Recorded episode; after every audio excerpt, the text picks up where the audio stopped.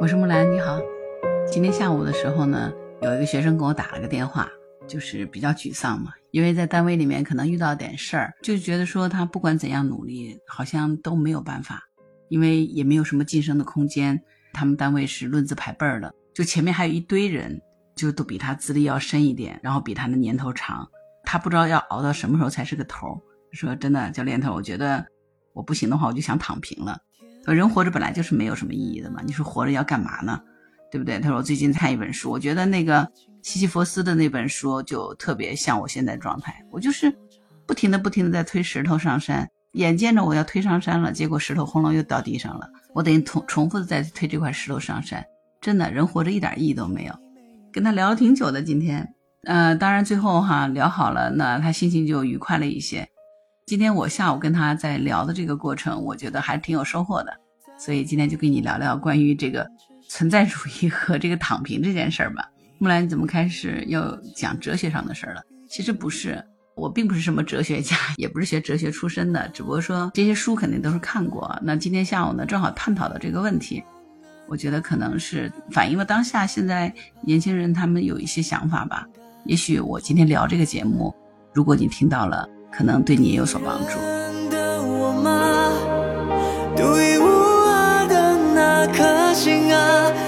没有你的棱角和锋芒其实这个存在主义，因为现在网上非常流行啊，我看就是对加缪和萨特的存在主义，现在好像是网上的一个热点嘛，很多人都在谈这个问题。呃，可能你觉得他们有些概念是挺抽象的。但实际上，我觉得他们这个存在主义的，就是我们生活的每时每刻的当下都存在着的。因为这个存在主义，它讨论的就是我们人为什么要存在，我们存在的意识是什么，什么是我们应该过的生活，那我们的人生意义和价值又是什么呢？你看这些问题是不是我们有的时候经常会讨论到的一些问题？就算不讨论，偶尔有的时候可能也会发出这样的感叹：活着干嘛呢？哎呀，真没意思。你说小的时候读书，拼了命的读完书以后上大学，上完大学以后拼命找工作，然后呢攒钱买房子、娶妻嫁人，然后生孩子，接着再一忙活，一辈子过去了，又开始养老了。然后人这一生，你说有什么意思呢？就我前面说的这些，都是存在主义讨论的问题，对吧？我们的人生有什么意义？所以现在就有很多年轻人嘛，就选择说，哎，躺平得了。所以既然卷不动，索性就躺平得了。对吧？再往下的话，就咱就摆烂了，是吧？所以现在躺平还没到摆烂的阶段啊，就是已经有很多开始躺平的躺平主义。我觉得咱们也都应该不陌生了吧？其实，好像是去年还是前年的时候，突然就是有一些年轻人在现在对抗社会准则和期望的时候呢，选择了一种佛系的处事态度。就为什么会萌生了这个躺平的想法呢？其实还是一样的，就跟我今天下午那个学生跟我说的，对现实环境当中有失望了嘛？因为在忙碌的生活里面，他似乎是找不到他要努力的意义了。那么，社会赋予我们的那些关于成功的论述，大多都是要努力工作呀、赚钱买房子呀、结婚生子啊、安享晚年呀。但是，真的只有这些才是成功的唯一的意义吗？只有这样子了，才算是成功人士了吗？成功是不是只有一种定义呢？难道说我每天苦读、刷题、考上大学？然后朝九晚五、勤勤恳恳的工作，就是为了达到这个所谓的成功吗？如果我不这样做，难道就是不成功了吗？其实，当我们一直工作和学业都很顺利的时候啊，我们是不会觉得有什么沮丧度的。但是，一旦说工作和学业不顺利的时候，我们可能就会问自己：这么努力干嘛呢？人活着一百年，还不见得能活得到呢。明天和意外谁先来都还不知道呢。我这么努力干嘛？我我为什么不对自己好一点？我干嘛要这么勤奋？我干嘛要按照大家说的那个样子拼命的去挣钱，然后取得所谓的成功？那个所谓的成功跟我有什么关系呢？它是不是我真的想要的东西呢？它是不是真的能让我快乐呢？其实我们就一直对我们从小所信奉的一些价值提出了一个疑问：这种价值的失落呢，就是存在主义出现的原因了。存在主义最初的出现呢，是在文艺复兴的时候。其实文艺复兴运动的时候，真正它是动摇了宗教和神学这个根基的，因为他提倡的是人本主义和科学，还信奉的是真理嘛。在文艺复兴之前，其实大家信奉的都是上帝嘛，宗教是占了主导地位的，只要跟着上帝的指引去生活，就不会走错路了。但是当文艺复兴运动来了以后呢，他就推翻了到底谁是造物主这样的一个信仰。本来人人都信仰上帝的，现在突然一下子好像失去了一个可以信仰的社会准则。那之后呢，就想着说去信奉科学吧，认为科学可以带着人们走向人生的意义。结果呢，后面又经过了两次世界大战，那整个世界又是满目疮痍的。所以呢，人们又认为科学也不能完全的解决问题，反而是通过科学的不断进步，创造出来的战争武器，使得这个世界变得更加生灵涂炭，更加乱七八糟。所以呢，他们认为科学可能是能够提供一些解决方案，但是它不能够解决主观上的问题。比如说，科学能够教我们怎么样能够更长寿，但是科学却不能解决说我们为什么要长寿这样的一个问题，对吧？那么宗教和科学都没有办法为我们的人生提供方向，所以当时呢，人们就处在了一个价值真空的时代。就回归到我们现在社会来说呢，我们对于成功的这个大段的论述，其实就跟当时在中世纪的时候，神和上帝给我们的引导一样。它就是一套客观的社会准则，所以当这套社会准则又行不通的时候呢，也就是说，咱们意识到了我们是不论怎么努力都没有办法达到这个所谓的成功的时候，那是不是就有点像我们好像活在了一个没有答案的世界里面去寻找答案一样？那这个过程当中，你是不是觉得非常荒谬？你明知道它是没有答案的，但似乎我们要在这个没有答案的世界里不断的去寻找答案。这就是存在主义所讨论的主题了。我们如何在这个荒谬的世界里找到人生的意义和价值？也许会问嘛，说那我这么努力了，我都没有办法达到成功，那我直接躺平不就好了吗？但是你想想看，我们躺平就真的能够解决这个荒谬感吗？躺平只是解决了我们身体上的一个问题，但是我们精神上渴求去寻求意义和价值的这种感受还是不能够被解决的，对吧？因为在以前呢，宗教是认为人是上帝创造出来的，那么上帝呢，他是不会随便把人给造出来的。他每当造出一个人的时候呢，他就已经给这个人安排好了他要做的事儿，然后也赋予了他价值和意义。相当于说，上帝把你造出来之前呢，他已经先预设好了一个岗位给你。所以呢，人出生了以后呢，只要这一辈子都循着上帝的指引去做事儿，把那个岗位上的事儿都做做好就行了。就比如说咱们喝水的杯子。那这个杯子给造出来呢，就是用来装水用的，所以这个杯子的意义就是装水给我们喝。所以这个杯子它只要扮演好装水的这个角色，它就完成了它的价值。杯子的存在就是为了去盛水的嘛。那么所以说杯子它的意义和价值就是要去装这杯水，所以这个就叫做本质先于存在，也就是说它先有了它的一个本质的需求或者意义，然后才有了一个存在。这是之前宗教所说的，但是存在主义恰恰相反，他认为人是优先于本质存在的。提出这条思想的呢，就是法国著名的存在主义哲学家萨特哈。他的一个基本想法就是人先存在了，然后呢，他在不同的环境下，通过人自己的行为去选择，最后呢，通过做什么事儿要成为什么样的人，然后呢，才决定了自己。最终是一个什么的本质？说就是说，人不是生下来就已经有了一个被设定好的岗位，就是有了一个不管你喜不喜欢都不能改变的岗位，那是宗教。但是呢，人是可以通过自己选择，去选择自己想做的事情，选择自己想走的路，最后成为什么样的人。那这么说来呢，如果是按照萨特的这种说法，你躺平还是不躺平，其实都是自己的一个选择了。这种选择是一个非常自由的选择。因为这是一种命定的自由，也就是萨特的存在主义哲学里面的第二条基本的原理是人注定是自由的。这句话听上去是不是有点矛盾？一方面说不自由啊荒谬，一方面是说注定自由。其实呢，这句话它是有一个语境的，就是萨特的意思是说，人相比较那些事物来说是自由的，他是有权利去选择自己成为一个什么样的人，去做什么样的事儿呢？所以基于这点来说呢，人是自由的。但是呢？人每时每刻都是需要去做选择的，而且呢，他需要为自己的选择负责任。所以，当你意识到你是有主观能动性，能够去做选择的时候，去成为一个什么样的人的时候，那你就不能再把责任再推给上帝或者是其他的社会机构了，因为上帝会说这个锅我不背，因为这个选择躺平还是不躺平，它是你人的注定的自由的选择嘛，对不对？有点绕是吧？就说这个选择权。是你人有的，你选择躺平或者不躺平，它都是你自己的选择，不是上帝给你规定的。如果你信奉宗教，那么上帝给你规定好了，你不想躺平，他规定你再躺平；你想躺平，他就说你不能躺平，你只能是按照上帝的旨意去做，对吧？但现在躺平或者不躺平是个人的选择，是你的自由选择。所以无论是你躺平还是不躺平，其实都是需要做选择。甚至有的时候呢，你可以选择不做任何选择。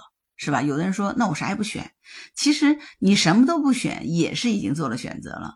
你为什么这么说呢？因为这就意味着你选择了继续维持你原来的那种状态，不做任何改变，所以你不选择嘛。你这样做了选择以后呢，你就需要把你的选择贯彻到你的行动当中去了。比如说，你如果选择躺平以后，那你就一定要非常努力的去成为一个躺平的人，并且呢，为这个躺平的行为负责，并承担这个行为可能引申出来的后果。因为你的躺平行为不是只是你自己的事儿，你必定会遭受到这个社会规范或者是其他人的标准对你的评价和指责。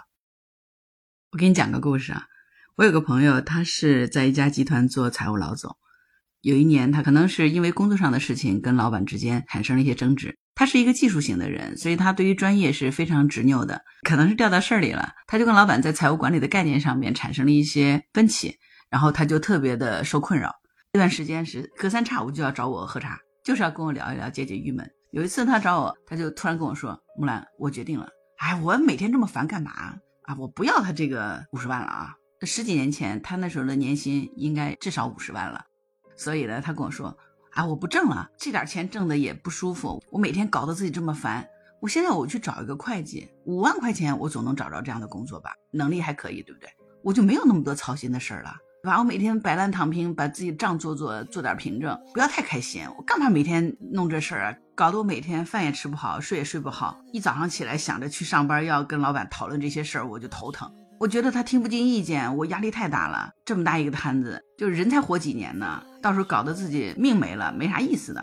然后这公司又不是我的，我干嘛要为这个公司去跟老板去争这些事儿呢？不如找个五万块钱的工作，那我轻松的很。我当时就直接泼他冷水啊！我说你打住，疯了才会这么干。不信你现在去休个长假，把简历改改，找个公司去当个会计，干半个月，你就知道我在说啥了。他说什么意思啊？我说你拿了这五万块钱去当这个会计，你会更加的不开心。你会想，我本来是五十万的年收入，我有这个能力的，我现在干五万块钱的活儿，我已经是屈就了。你这点普通会计的工作没有啥了不起的，我是干得好的。请你去的老板不是这么想。人家对你的要求就是你要像五万块钱的会计一样的干七万块钱的活儿，你才干得好。我说你就会发现，你拿了五万块钱，但是呢，别人对你的要求是要干出七万块钱的工作，你会更辛苦更累。你还是守着你的五十万，好好去琢磨怎么干好吧。他刚听到这个话，他愣了一下，然后就反应过来了，他就笑了，说：“嗯，你说的对，我还是去折腾五十万吧。”所以你看。我这个朋友的选择是不是就走了一个误区啊？其实他当时的心态就是我想选择躺平了嘛，但是他没有想到，就算是躺平，也不是由他说的算的，还会有一种规则来告诉他你应该怎么躺平。你的那个躺平和你的想象其实是不一样的，所以呢，你选择了躺平，你就要尽力去做一个躺平的人，但是你也要去承受这个社会和其他人对于躺平这件事儿是有他们的评价和眼光的，这些就会给你带来压力，带来困扰。其他人和这个社会是对躺平这件事儿有自己的标准的，而且呢，他们一定会用这种标准来要求你，那你就只能去承受这种压力和指责，因为你没有办法逃离开这个世界，你也没有办法说我真正做一个孤家寡人。你上终南山，你找个山洞住下，你还得接受当地政府一村民的管束呢。那块土地它不属于你，所以在那边的生活，你的进修。它都是要受到一定的法律法规和当地管理要求的标准的，所以躺平是你的选择，但是你也要接受因此而带来的结果，同时也要接受别人也会对你的躺平各种各样的评价、指责和不接纳，这些都是你的压力，这是你需要去忍受的，因为我们生活在这个社会里，他人的目光啊，社会的规范都会时时刻刻的让我们被批评，无处可逃。这就是萨特在《无处可逃》这本书里面说的“他人即地狱”。照这么来说呢，你觉得躺平是一件容易的事吗？如果说你能够真正的本着自由的心，做了自己的选择，同时又愿意去承受因为躺平而带来的代价，严格意义上来说，不管你是做哪个选择，只要你是享受了这个过程，在这个过程当中找到你人生的意义和价值，你就已经达到了海德格尔所说的本真了。否则的话，你就只能是活成了别人眼中的自己。那换句话说，就是只有当你自己是跟随着你自己内心的意愿去做选择的时候，你才有可能真正找到自己的人生意义，对吧？你想想看这句话是不是？所以我们经常有的时候会说，我们要跟着自己的心走嘛。我前面有一期节目说到哦，工作的选择那期节目，我是说，如果我们能够遵从自己的心，像找对象一样的用那样的方式去找来的工作，必定是我们所喜欢的工作。同时呢，那份工作会让我们不见得是干到最高分，但一定会干得比较出色，绝对不会摆烂，因为那是我选的，我喜欢的，我爱的，我自然会全力投入、全情的投入在里面，因为我觉得它有意义、有价值嘛。你看，这是不是就萨特的存在主义呢？我就想起来那个西西弗的神话里面最后一句话说的：“我们应该想象西西弗斯是快乐的。”这本书是加缪写的。加缪和萨特两个人其实都是法国当代最著名的哲学家，就是存在主义哲学家。他们两个曾经非常的要好，但是后来呢，彻底闹掰了。两个人都曾经获得过诺贝尔奖，只不过萨特呢是拒绝去领奖，那个加缪是得了这个奖。还有一个呢，萨特长得丑，而加缪长得很漂亮。萨特长得没有加缪帅啊，就加缪是真的很帅。然后萨特呢，小的时候有一只眼睛还失明了。所以呢，可能喜欢加缪的人更多一点吧。我觉得这就是个看脸的时代哈。就《西西弗斯》这本书呢，是加缪写的，就是我不知道你看过这本书没有，那就给你简单介绍一下吧。这个古希腊神话当中，看上去活得最没有意义的人就是西西弗斯了。他是一个国王，死神都曾经被他戏弄和绑架过啊。这个人很硬啊，他曾头铁到什么无视众神的警告和威胁，又从冥界逃回到他留恋的人间了。就死了以后，他又逃回来啊！你看他有多厉害。但是呢，人终究是无法和神抗衡的，对吧？所以呢，西西弗斯最终还是被众神给押回到了地狱。然后呢，众神还给他准备了一座高山和一块巨大无比的沉重的巨石，他呢就要在这里一遍遍地推着巨石上山。然后在巨石即将到山顶的时候呢，又轰隆隆就滚回到山底，他要重新回到山谷，再。给他推上了山顶，结果快到山顶的时候呢，这个巨石就又会滚落到山底，滚落到原地。他就要这样的周而复始的，不断的，永无止境的去推这个石头，滚石头，推石头，滚石头。然后他的生命呢，就这样在无可奈何当中慢慢的消耗殆尽了。所以你看，听到这里哈，你说这个西西弗斯其实也蛮悲催的，是吧？我想问你一个问题啊，就如果你是西西弗斯，你在推石头的时候，你会是一种什么样的心态呢？绝望、痛苦、愤怒还是什么？反正加缪呢，在这个《西西弗斯》这本神话书里面就回答了这个问题哈。他说：“我们每个生活在世上的人，其实都是被众神惩罚的西西弗斯。我们的生活就是不断的推石头上山，又会石头滚回原点的过程。”我一开始第一次看这本书的时候，我也没明白他在说什么，但后面我突然就意识到，他说的可真是太贴切了。你想想看，我们像不像西西弗斯啊？我们从生下来被家长设定的这个巨石，对吧？我们在上小学或者更早的时候就知道了，父母放到山脚下，让我们要去推一个巨石，那个巨石叫寒窗苦读，是不是？那个时候课业其实就是巨石夹在头上，我们得去推，对吧？那就是我们的西西弗斯命运嘛，等着我们拼命的推呀推，推呀推，终于坚持着十二年。每个人都有这样的一座山啊！你不信去看你的同学，是吧？大家都在推，拼命挣扎，咬牙坚持了十二年，终于好像推到这个山头顶了吧？结果考上大学，好像是结束了。哎，没有，我们又开始了新的一轮推巨石。为什么？这次的巨石变了，这次巨石的名字变成了努力工作挣钱，是不是？所以那块石头虽然滚下去了，哎，石头名字换了，这个石头的名字换成了挣钱养家了。那于是呢？咱们学校毕业，又从零开始，基础岗位开始，社会中摸爬滚打，每天上班坐公交挤地铁，觉得自己就像是铁皮罐头里的鱼一样的，没有什么尊严，也没啥子盼头，领导也不给好脸色。就像我今天我那个学生跟我说的，每个人肩上都扛着石头，怎么干领导都不满意，是吧？而且还得咬着牙往上推，放弃是根本行不通的。那没办法呀，因为这是众神的要求哈。咱们是肉眼凡胎，这没办法，你投胎你是肉体凡胎，没得选啊。除非是我们投了个什么好胎，摊上个什么好爹，要么是摊上了一个什么富几代，对吧？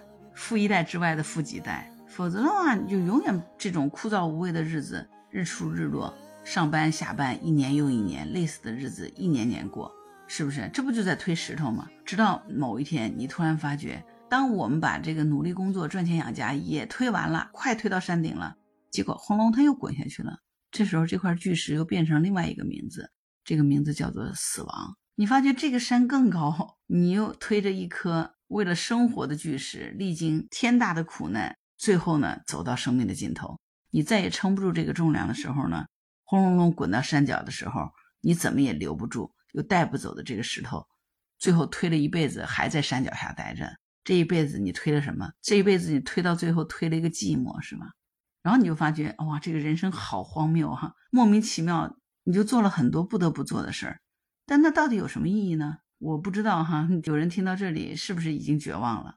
其实想想这个人生，就似乎是挺绝望的呀。那你说，对于这种绝望，除了虚无和丧来消极回应这个荒诞的世界，你这个时候连站起来的力气似乎都没有了吧？这个时候呢？有个人站起来，这个人是谁？哎，对，这人就是那个前面讲那个长得帅的加缪，用他帅的要死的眼神盯了你一眼，还点起了一根雪茄，然后跟你说：“朋友，你听说过《地球 Online》这款大型游戏吗？其实呢，我们就是在扮演其中的一个角色，疯狂的打怪升级加技能，渴望变得更强，并且深陷其中自己还不够强的骄傲和恐惧当中。直到某个时间点，你觉醒过来的时候，你会意识到。”这款游戏原来是要删号的，不管你的装备怎么高级、怎么智能，反正时辰一到，你就会被管理人员移出游戏，并且呢，会磨掉所有你存在过的痕迹。那你知道这个真相以后，是不是觉得一切都变得毫无意义呢？但加缪告诉你说，其实呢，恰恰相反，这就是意义。确认生命的荒诞绝对不是终点，而恰恰是一个新的起点，因为。你终于可以清醒地认识到，生命本来就是毫无意义的，而这个认知呢，绝对它不是一件坏事儿，它是一件天大的好事儿。就为什么呢？因为人生没有意义，这是真相。正是因为没有意义，所以呢，它无比有意义的，让我们值得过一过。因为作为人这个个体呢，你将有权利赋予人生一个属于你自己的意义。下面咱们前面在提到萨特提到的，我们赋予了这个生命意义，对吧？人的存在优先于本质嘛，就我们是先存在再有意义，而不是先赋予了意义才存在。当你把这一点悟透以后，你就会发现，你还是会把石头推上山，啊，为了上学，为了工作，为了赚钱，为了结婚生子，为了养老，这都必须是要做的事儿。但是在某些时候呢？你一定会和自己呢彼此心灵相通了，而且你不再关心这个局势，说我能推到多高，推到多快，因为这个石头总是会掉下去的。你反倒会去关注这个过程了，不是这个不断推上山的过程，而是你在推石头上山的过程里头，你开始注意聆听你自己的呼吸，然后在哪个地方你会去加速，摇摇欲坠的那种感觉，向上推移的发力感。然后你在推的过程里头，你能够感觉到风的速度。当你到了距离山顶五分之四的位置时候，发觉这两天新长出来了一棵小草，绿绿的小草，让你特别开心。然后从始至终呢，你的整个状态都是昂扬和充满活力的。这个时候，你西西弗斯的存在本身就成了对众神的一种嘲弄了，因为众神会发现，他能够惩罚的只有西西弗斯的身体。但是他的意志却从未屈服。我想加缪可能最终借助这本书要告诉我们的，就是我们要做一种抗争。既然已经来到这个一定要推该死的破石头的地方，那就不如在一切结束之前找到那个让自己坚持下去的理由。反正终点是已经定好了，大家的结果都是一样。那这个过程当中，怎么样都是由自己来决定的了。你怎么样都能干出跟别人不一样的效果和花儿来，对吧？你会发觉新的一天随着你的认知变化，它就开始不一样了。不管是初升的朝阳，还是落在山脚的石头，看似又是徒劳无功的西西弗斯，反倒露出了嘲讽不屑和兴奋的笑容。他对自己说：“早上的日出真的很漂亮，半山腰的小草长大了，今天有棵小树苗又长高了。然后呢，我今天要用我最喜欢的方式，属于我自己的方式，把这个石头再推一遍。来吧，为了幸福，我们用自己的方式再推一次，找到人生热爱做的、自己喜欢做的事情。所以，西西弗斯在不断的推石头的过程当中，找到了人生的意义。”反倒是活得更加的幸福和快乐。其实这就是存在主义，每一天都当成人生的最后一天来活，绝对不留一点遗憾。这就是我找寻到的人生的意义。所以我理解的存在主义，他最终所要面对的，其实就是我们对死亡的终极恐惧。人生下来就是奔着死亡而去，那既然终有一死，我们为什么还要活着百年呢？这就是存在主义带给我们的最大的思考吧。好好的活着，好好的活每一天，因为那个死亡是已经得到的结果和礼物，我们为什么还要再去关注它呢？反正大家都公平，人人都有，谁也不比谁少，剩下的就是怎么活了，活好每一天的当下才是人生最大的意义。我们今天活好了，就意味着我们的明天是光明的，因为今天是昨天的明天，是吧？没有昨天，也没有明天，只有今天。活好每一个今天，就是活好了每一个明天，也就是活好了每一个昨天。我们的人生就是要活好当下，这就是我的理解。